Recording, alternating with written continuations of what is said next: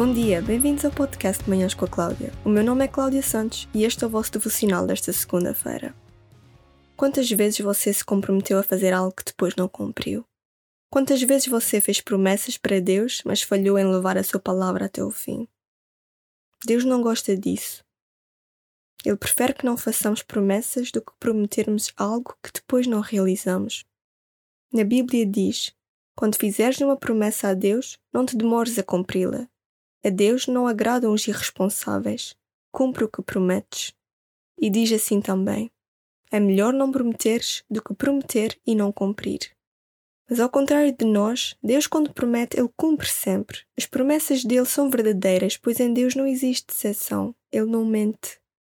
Vamos meditar nesta promessa que Deus fez aos seus santos. No Evangelho de Mateus, capítulo 6, versos 31 a 34, diz assim: Não andem preocupados a dizer que havemos de comer, que havemos de beber, que havemos de vestir. Os pagãos, esses é que se preocupam com todas essas coisas. O vosso Pai Celestial sabe muito bem que vocês precisam de tudo isso. Procurem primeiro o reino de Deus e a sua vontade, e tudo isso vos será dado. Portanto, não devem andar preocupados com o dia da manhã, porque o dia da manhã já terá as suas preocupações, basta cada dia a sua dificuldade. Deus se comprometeu conosco. Ele disse que se buscássemos o seu reino em primeiro lugar, todas as nossas necessidades seriam atendidas. Quantas e quantas vezes é que nós nos preocupamos sem necessidade? O nosso Pai do céu sabe exatamente o que precisamos, até mesmo antes de lhe pedirmos seja o que for. O nosso problema é a fé. Temos pouca fé. Precisamos orar para que o Senhor aumente a nossa fé e nos dê a paz no lugar da nossa preocupação. Em Tiago capítulo 1, versos 6 a 8 diz: Mas aquele que pede deve pedir com fé, sem duvidar. Aquele que duvida é como as ondas do mar levadas pelo vento. Esse nem pensa que há de conseguir alguma coisa do Senhor pois é um indeciso e pouco seguro em tudo o que faz. Primeiro temos de ir ao encontro do Senhor, temos de o buscar honestamente e sinceramente, e tudo o que necessitarmos será-nos dado pelo nosso Pai do céu. E à parte de Jesus Cristo não somos nada e não conseguimos nada. Nós somos fracos sem Deus e precisamos da sua força e da sua providência constantemente. Ele prometeu também estar sempre conosco e nunca nos abandonar e nada nos poderá separar do amor de Deus manifesto através de Jesus Cristo. Em Romanos capítulo 8, versos 38 a 39 diz: Com efeito, eu tenho a certeza de que não há nada que nos possa separar do amor de Deus, nem a morte, nem a vida, nem os anjos, nem outras forças ou poderes espirituais, nem o presente, nem o futuro, nem as forças do alto, nem as do abismo.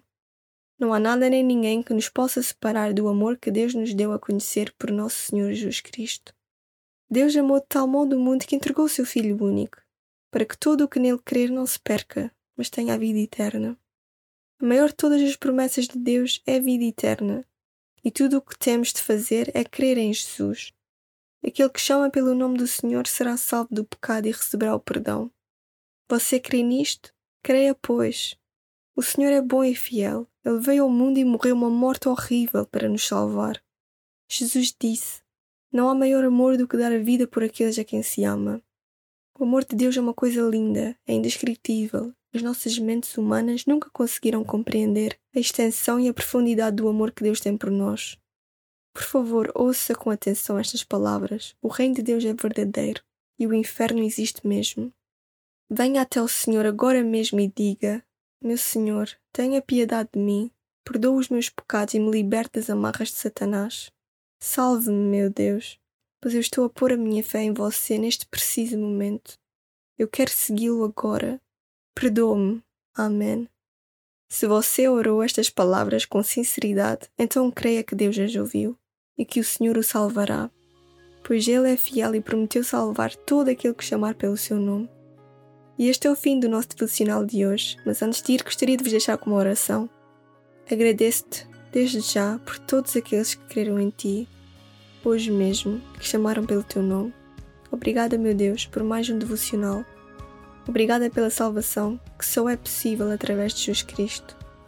Eu peço-te que aumentes a nossa fé que nos enchas o coração de paz. Obrigada e Amém. Se quiserem mandar mensagem, sigam-me no Instagram. O nome é Manhãs com a Cláudia. Obrigada por ouvirem e até à próxima.